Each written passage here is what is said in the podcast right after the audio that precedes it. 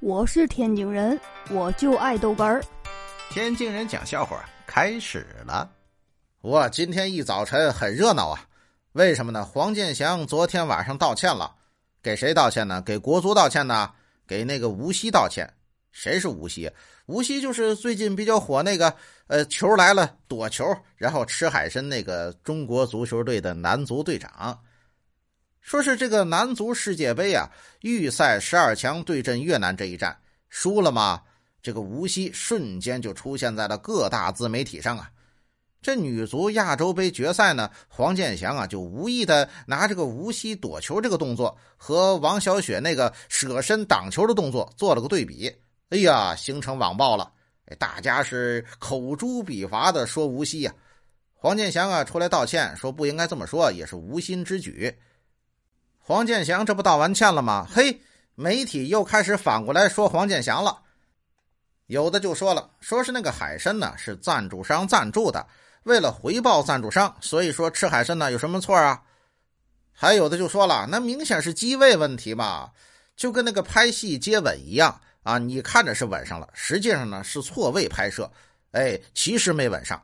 人家这个球啊，也是球飞球的啊，无锡呢躲无锡的，这两个根本不相关。嗯，还有某个路说了啊，他说那个球来了，人躲球缩脖，那不是正常反应吗？正常反应吧？足球运动员看见球缩脖是正常反应吗？那不应该是乌龟吗？哎呦我的妈！说是呢，有一个乌龟足球队，他们踢输了球回来了。这机场上没人欢迎，呃，觉得很尴尬。